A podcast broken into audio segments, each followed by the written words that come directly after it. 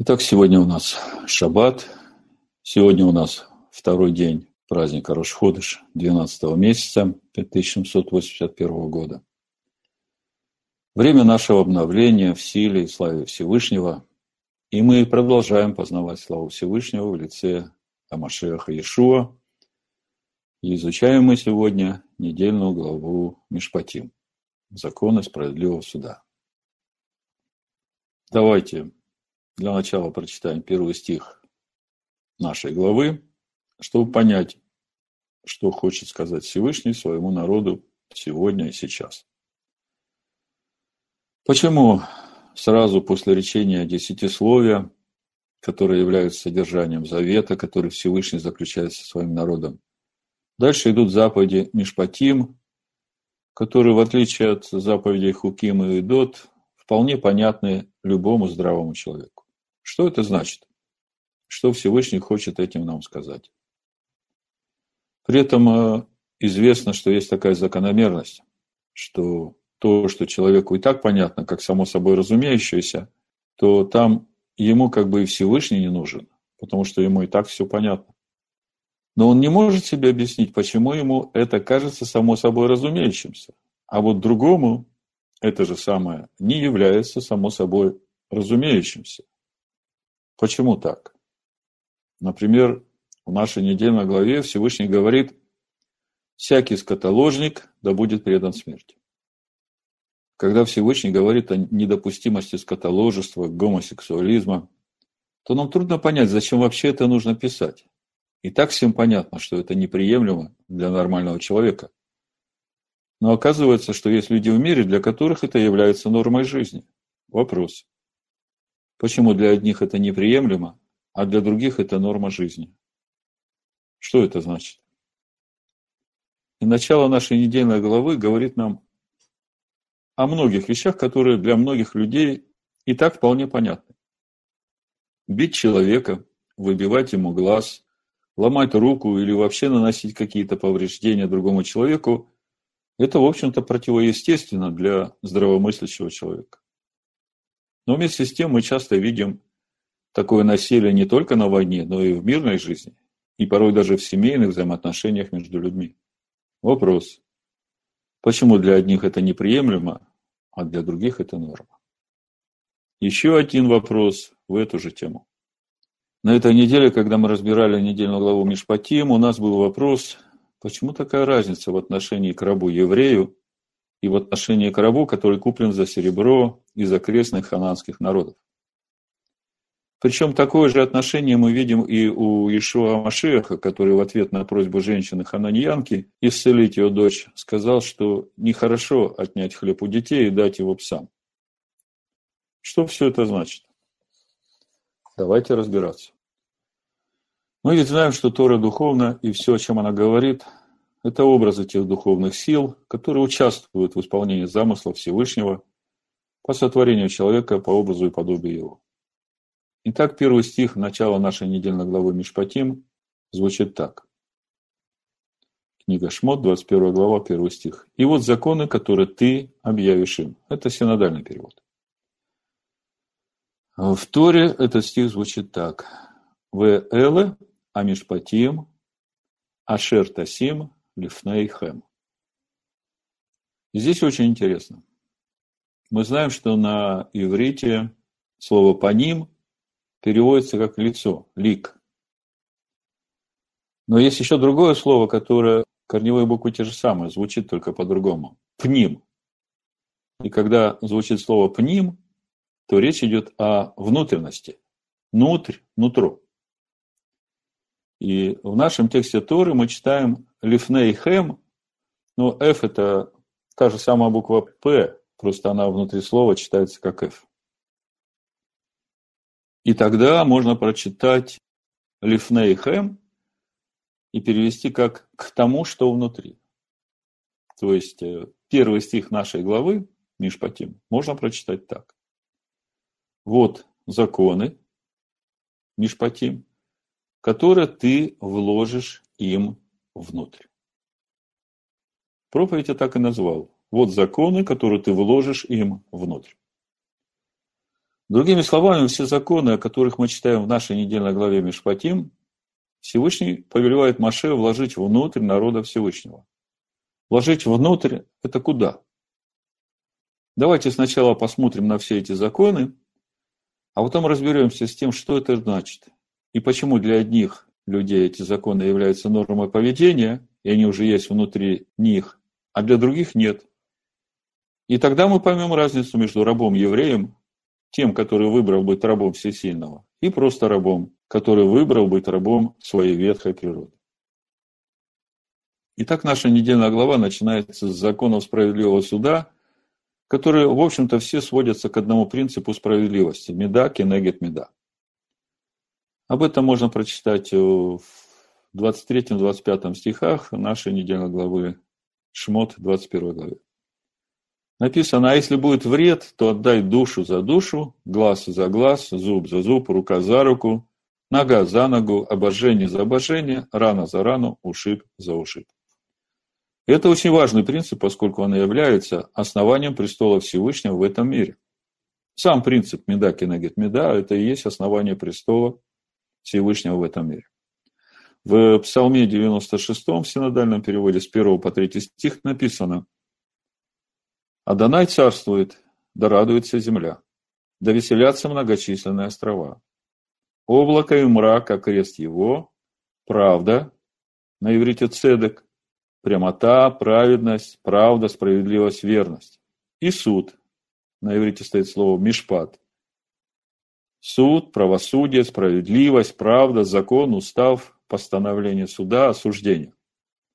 Цедек и Мишпат – основание престола его. Пред ним идет огонь, и вокруг попаляет врагов его. Другими словами, если в этом мире не будет справедливого суда, то этот мир рухнет. Потому что все в этом мире живет всесильным, а отсутствие справедливого суда изгоняет всесильного из этого мира если так можно сказать. Поэтому Маше дает повеление судьям судить справедливо, потому что в этом суде присутствует сам Всесильный. Это в книге Дворим, 1 глава, 16-17 стих, написано. «И дал я повеление судьям вашим в то время, говоря, вы слушаете братьев ваших и судите справедливо, как брата с братом, так и пришельца его. Не различайте лиц на суде, как малого, так и великого выслушивайте. Не бойтесь лица человеческого, ибо суд дело Божие, дело всесильного. А дело, которое для вас трудно, доводите до меня, и я выслушаю его. И при этом мы должны всегда помнить, что милость превозносится над судом. Но это не значит, что милость может отменить суд. В Псалме 88, синодальный перевод, 15 стих, написано «Правосудие и правота – основание престола Твоего, Милость и истина предходят пред лицом Твоим. Другими словами, милость может быть либо до суда, либо после суда, но не во время суда.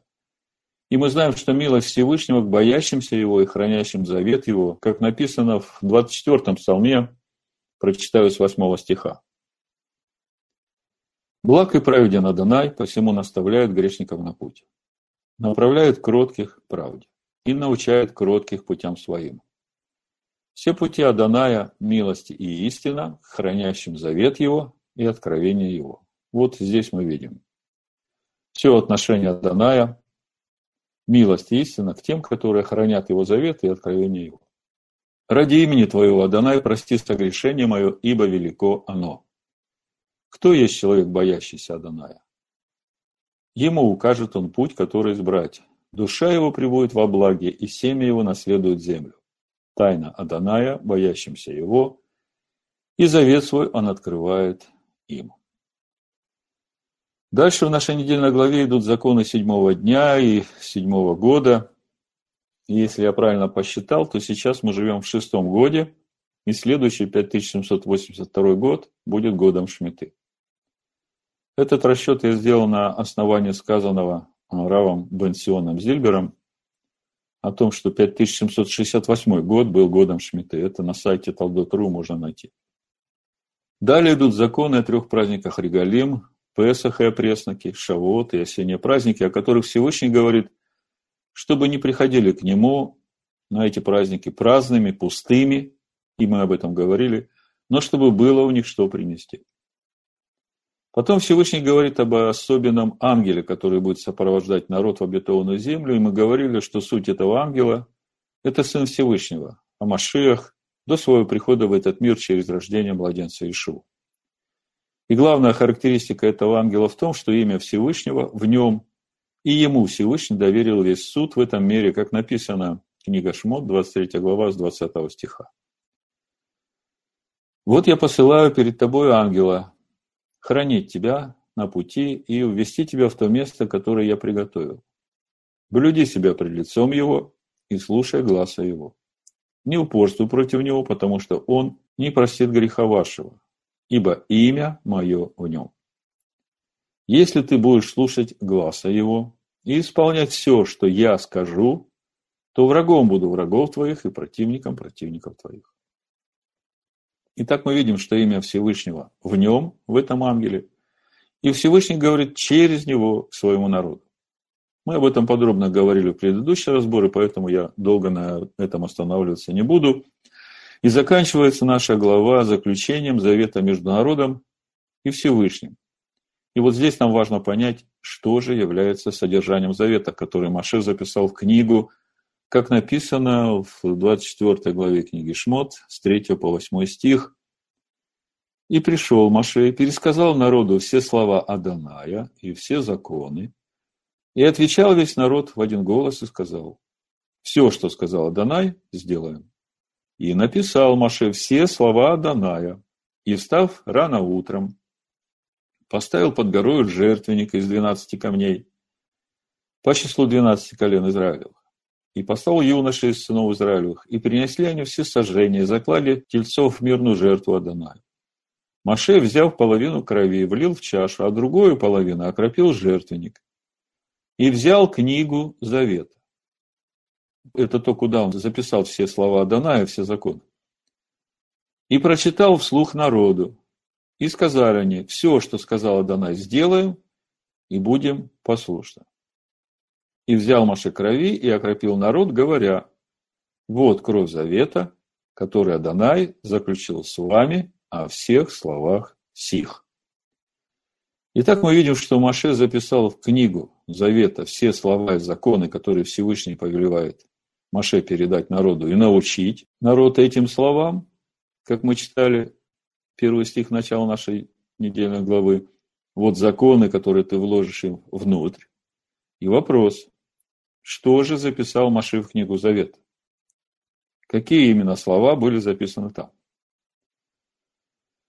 Ну, думаю, все согласятся с тем, что все, что написано в нашей главе Мишпатим, Маше точно записал в книгу Завета, потому что все это идет сразу после этого разговора Маше со Всевышним, когда Всевышний дает э, заповеди Мишпатим. И еще, по моему разумению, в книгу Завета были записаны 10 речений Всевышнего, поскольку именно в этих словах Всевышний заключил свой завет со своим народом, как об этом написано книга Дворим 4 глава 12 и 14 стих, написано «И говорил Адонай к вам из среды огня, глаз слов его вы слышали, но образа не видели, а только глаз. И объявил он вам завет свой, который повелел вам исполнять, десято словие». Вот здесь мы видим, что суть завета, который Всевышний заключает с своим народом, это десятисловие, которое он повелел нам исполнять.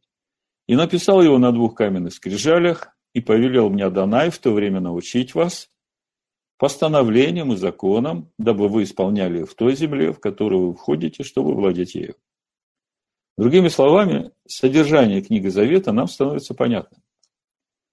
То есть там десятисловие и все, что у нас в главе Мишпатим. Еще мудрецы Торы говорят, что в книгу Завета вошла вся книга Барышит, которая уже была написана к этому времени. Я тоже принимаю такое мнение. Более того, все, что Маше еще напишет в эту книгу Завета, и потом положит всю книгу Одесную Ковчега, передаст левитам, это все является раскрытием этого основного содержания, которое уже вписано в книгу Завета. То, что Маше записал вот перед тем, как э, был заключен завет со Всевышним, то, что мы читаем в 24 главе книги Шмот. Итак, мы видим, как в книге Дворим Маше снова повторяет эти слова Всевышнего и говорит, «И повелел мне Адонай в то время научить вас постановлениям и законам, то есть вложить внутрь вас все эти постановления и законы, дабы вы исполняли их в той земле, в которую вы входите, чтобы овладеть ею. Итак, у нас сейчас два вопроса. Во-первых, почему нам так важно содержание книги Завет? Почему нам так важно знать, что вписано в эту книгу Завета? А во-вторых, второй вопрос, почему Всевышний говорит Маше, что все это нужно вложить внутрь нас? Ответ на первый вопрос очень важен, потому что именно содержание этого завета будет вложено внутрь нас через веру в искупительную жертву Ишуа Машеха, как об этом мы уже читаем у пророка Ермиягу. Всевышний говорит, 31 глава с 31 стиха. Вот наступают дни, говорит Таданай, когда я заключу с Домом Израиля и с Домом Ягуды новый завет.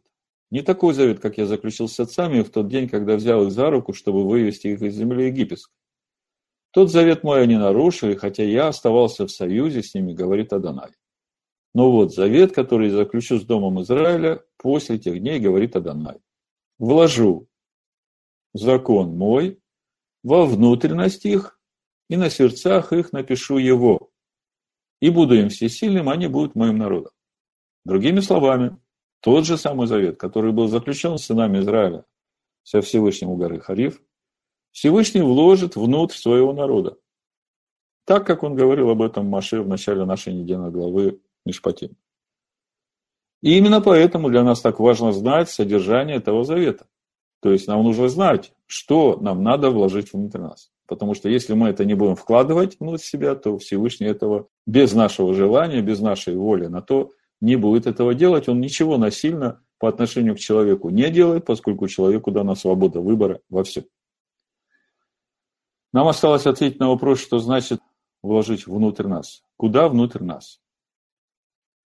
И в начале проповеди я уже говорил, что это очень важно нам понять, потому что здесь ответ на наш вопрос, почему для одних людей скотоложество и гомосексуализм, насилие над себе подобными и так далее являются неприемлемыми, а для других это норма.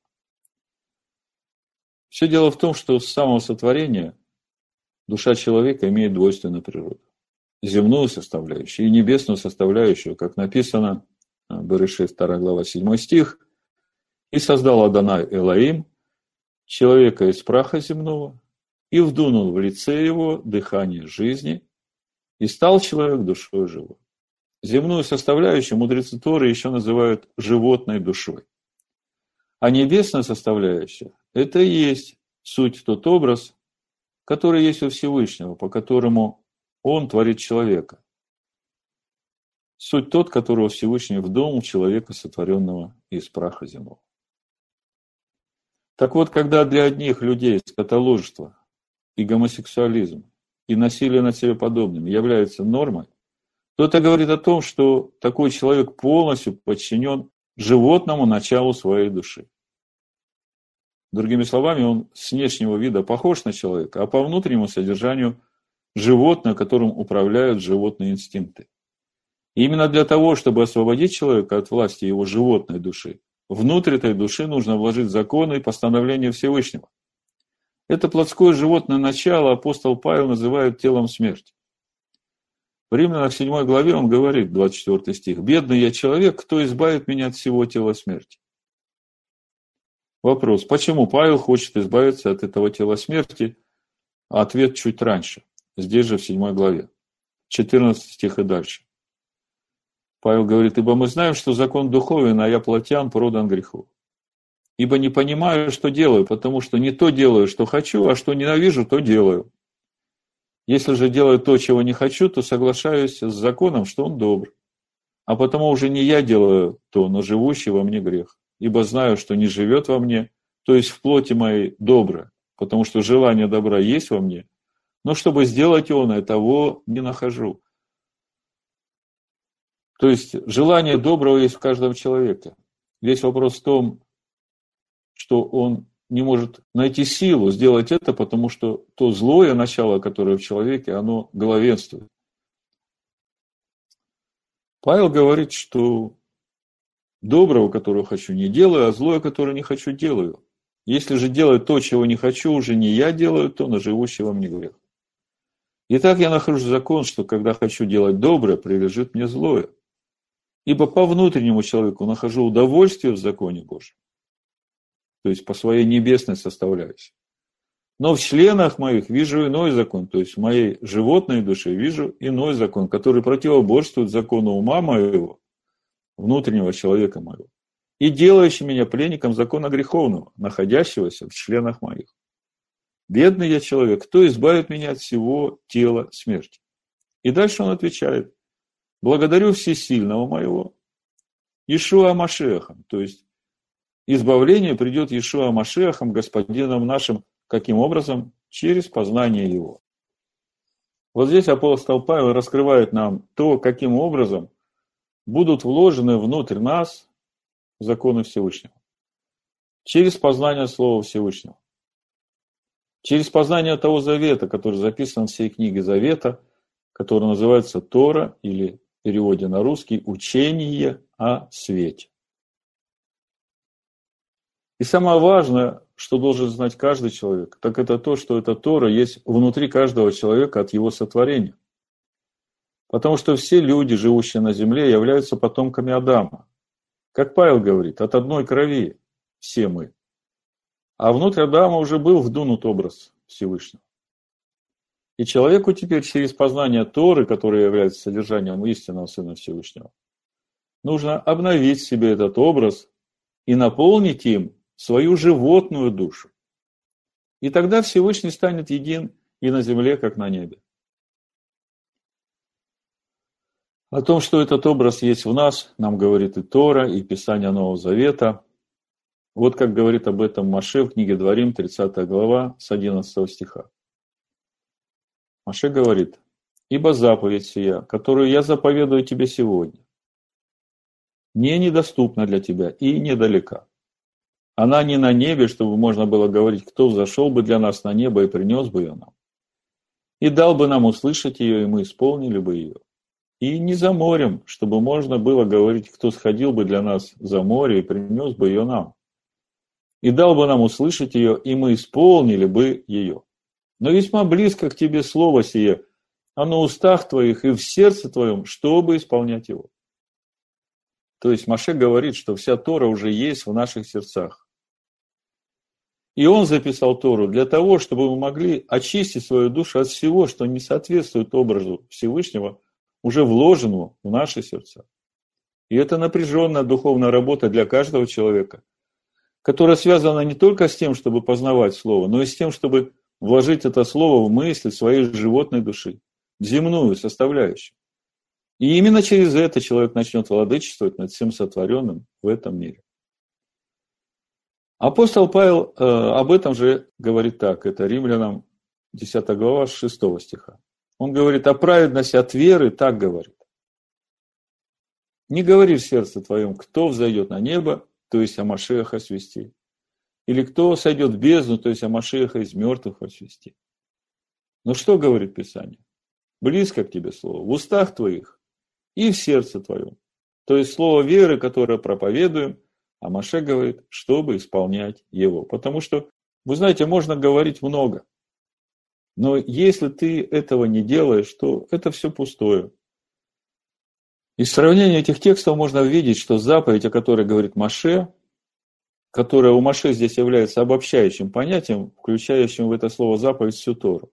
Апостол Павел называет Амашехом, то есть у Маше слово заповедь – это вся Тора, а апостол Павел вместо слова заповедь ставит слово Хамашех. Это все то, что нужно вложить нам в нашу внутренность. В эле амишпатим ашер тасим лифнейхем. Вот законы, которые ты вложишь им внутрь. Амин.